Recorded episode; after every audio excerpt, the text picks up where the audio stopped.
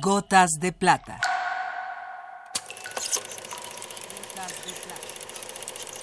El cine en dosis homeopáticas.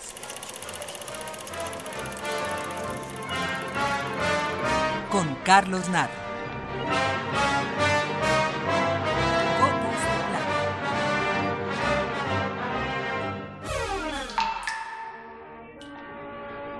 En este país en el que ya se quedaron con el cambio, y no hablo del cambio que abusivamente nos tratan de quitar en el supermercado, sino del cambio prometido y que nunca se da. Hablo de un sistema en el que todo cambia y lo esencial sigue igual, con un presidencialismo exacerbado cuando se prometió acotado, con un sistema político intacto donde la desideologización de los partidos los hace prácticamente intercambiables, modulares.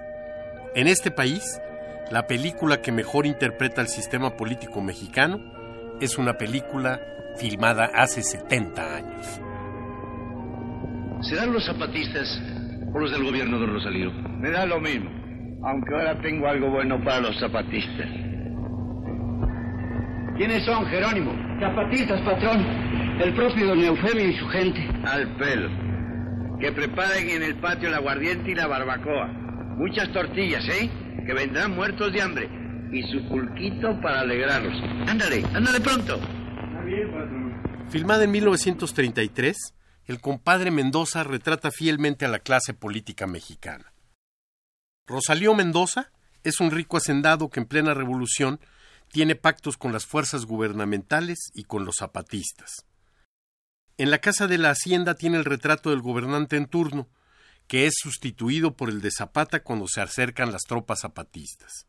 Estrategia que le ha dado resultado y que le permite hacer negocio con ambos bandos.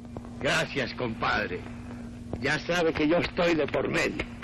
Lo sé, compadre. Ya sabe que por usted todo.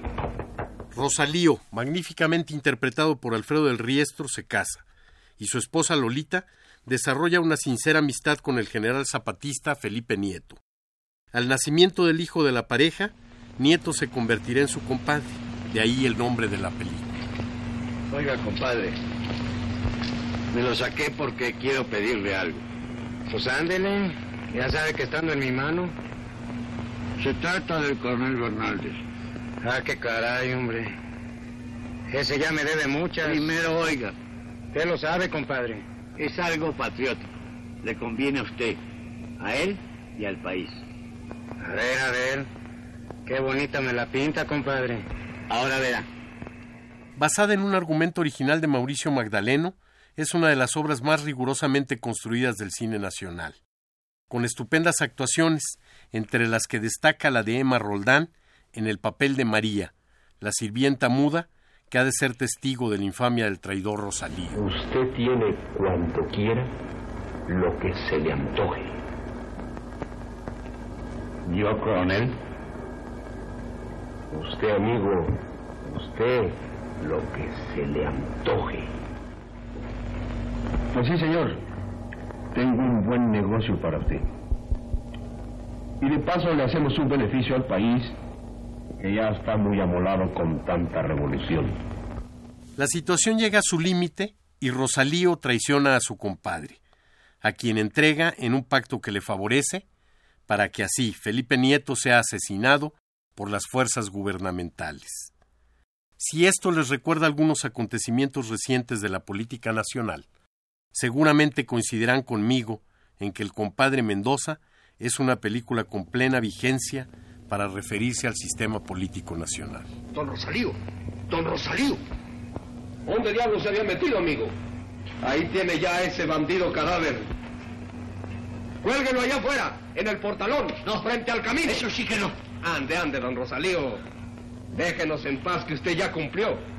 Y véngase a tomar un coñac que ahora sí ya puede volver a México como usted quería. Ande, hombre, ande.